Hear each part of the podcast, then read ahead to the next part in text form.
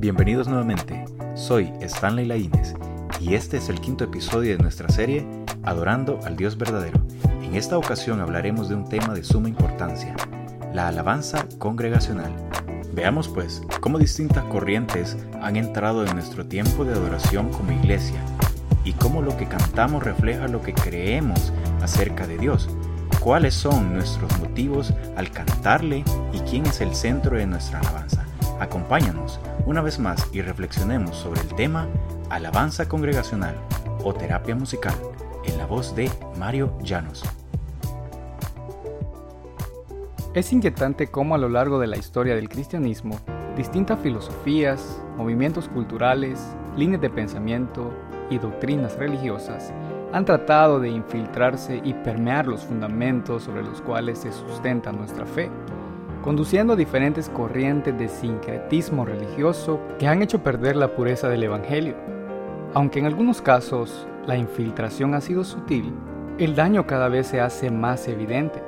Probablemente una de las influencias más graves que el cristianismo tuvo en sus inicios fue la filosofía del hedonismo, que estuvo fuertemente arraigada entre los griegos y que heredó al cristianismo las raíces para un evangelio que sobreenfatiza el bienestar del ser humano aún sobre la voluntad del Dios soberano de la Biblia, peligro del cual Pablo advierte a la iglesia en su segunda carta a Timoteo. Debemos también sumar la influencia del pensamiento renacentista, cuando el hombre volvió su mirada a las cosmovisiones humanistas, dejando de lado la concepción de una sociedad teocéntrica que había caracterizado a la Edad Media, aún con sus equivocadas concepciones.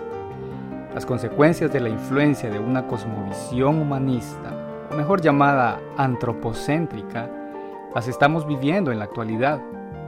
Desde décadas atrás notamos que la predicación de la palabra y la alabanza giran en torno al hombre, predicando y cantando por y para él. Es decir, estamos viviendo una época marcada por una teología no solo centrada en las necesidades humanas, sino peor aún, una teología que busca complacer al ser humano antes que dar gloria a Dios.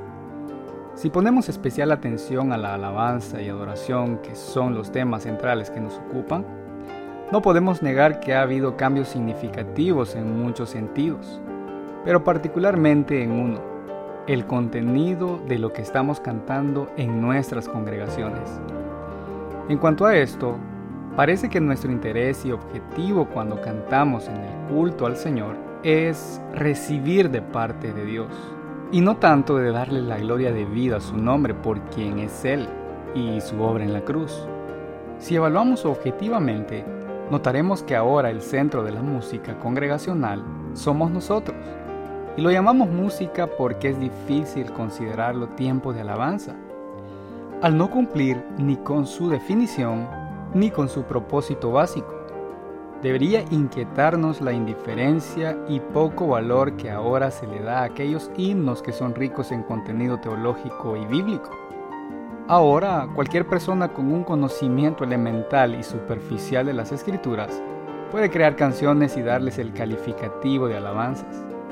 Solo basta con introducir algunas palabras aquí y allá como Jesús, Dios te ama, tú me sanarás, Dios pelea mis batallas, y eso es suficiente para considerar las canciones de adoración. Aquellos cantos que abundan en descripciones de sus atributos y exaltación única a nuestro Dios están cada vez más ausentes en gran parte de las iglesias evangélicas. Y la gravedad de esta situación es que mientras se sumen cantos con un enfoque humanista a las listas de los ministerios de alabanza, más nos apartaremos del modelo bíblico de alabanza y adoración, porque el concepto básico a evaluar sería si en verdad estamos exaltando y adorando a Dios, cuando lo que se está cantando habla más de mí que de Él, y más grave todavía, si en lo profundo de mi corazón estoy más interesado en lo que recibiré que en conocer la grandeza del Señor. Cantamos y pretendemos adorar en relación a nosotros mismos y no en relación a Él. Gran parte de esta situación yace en el hecho que nos hemos convencido o nos han convencido que el gran protagonista de la escritura es el ser humano que todo tiene que ver con nosotros, con nuestro bienestar o con lo que nosotros queremos llamar felicidad, olvidando que la escritura nos habla de un reino donde Jesús es el único rey soberano. Por tanto, adecuar porciones escriturales con música, pero enfocadas en la complacencia del ser humano, no puede definirse como música de alabanza y está muy lejos de ser adoración. Tal vez debamos más bien decir que no es adoración al Creador, es adorar a la criatura. En otras palabras, idolatría. Aunque como cristianos, reconocemos públicamente que nuestra prioridad es darle gloria a Jesucristo en todo lo que hacemos.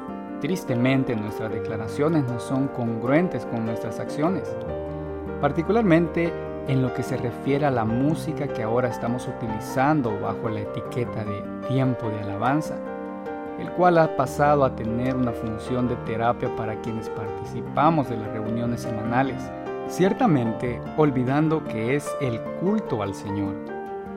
Debemos de prestar mucha atención a lo que estamos cantando y hacernos las siguientes preguntas. ¿Quién es el centro de esta alabanza? ¿Cuál es el tema central? ¿Puedo ver reflejados los atributos de Dios y el Evangelio? En este punto vale la pena reflexionar sobre las palabras del teólogo R.C. Sproul. Si quiero saber lo que la iglesia cree, solo tengo que escuchar lo que canta. Pero podríamos decir si lo que cantamos en la iglesia está basado en la Biblia. Las letras mencionan a Dios y a Jesús. Tienen razón, es casi seguro que las alabanzas estén basadas en la Biblia pero pensemos en esto. El problema no es que carezcan de referencias a la Biblia, es el enfoque que hacemos de la escritura.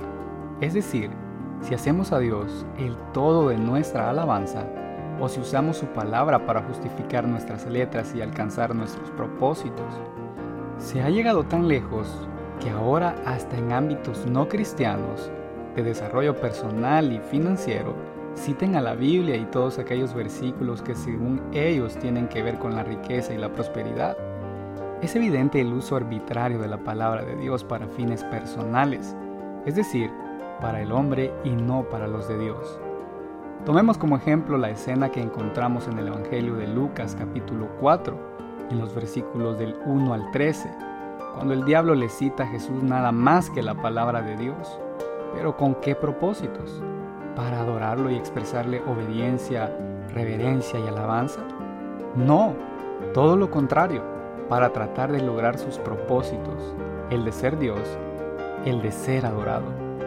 Y es que en ese tipo de música, con una clara orientación antropocéntrica, ha invadido a nuestras congregaciones y se ha posicionado como la mejor opción para generar la sensación de tiempos de ministración poderosos Estamos ansiosos por cantar casi cualquier cosa que nos haga sentir bien, que nos acaricie el alma para reconfortarnos. Tristemente, el común denominador sigue apareciendo con mayor frecuencia en nuestras iglesias. Tiempos de música que bien podrían definirse como terapias musicales o una especie de catarsis emocional, y todo dentro de un ambiente que intenta persuadirnos que estamos adorando.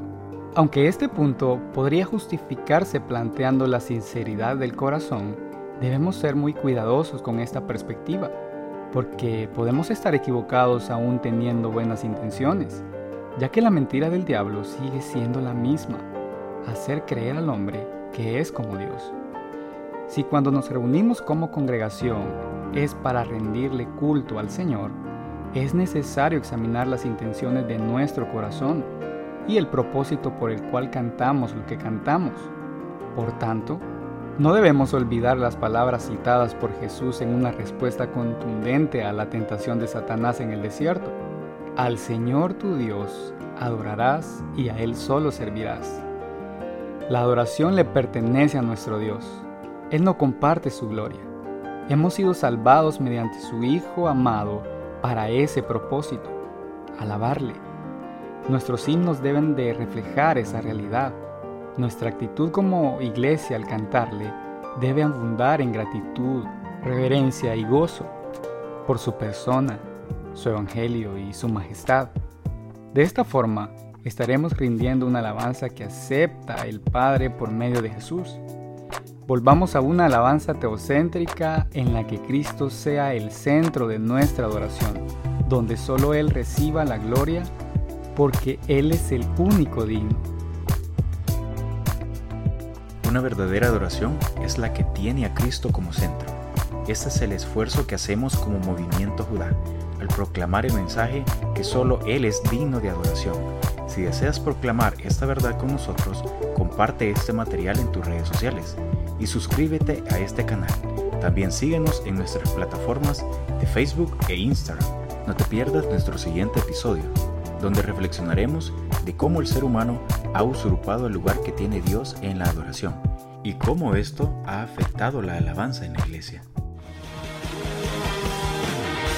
Gracias por sintonizar Frecuencia Judá, la voz del adorador. Escucha un nuevo episodio cada lunes. Frecuencia Judá es una producción de Movimiento Judá, proclamando que Jesús es el único digno de alabanza y adoración. Para más información, síguenos en nuestras redes sociales, Facebook e Instagram. Búscanos como Movimiento Judá.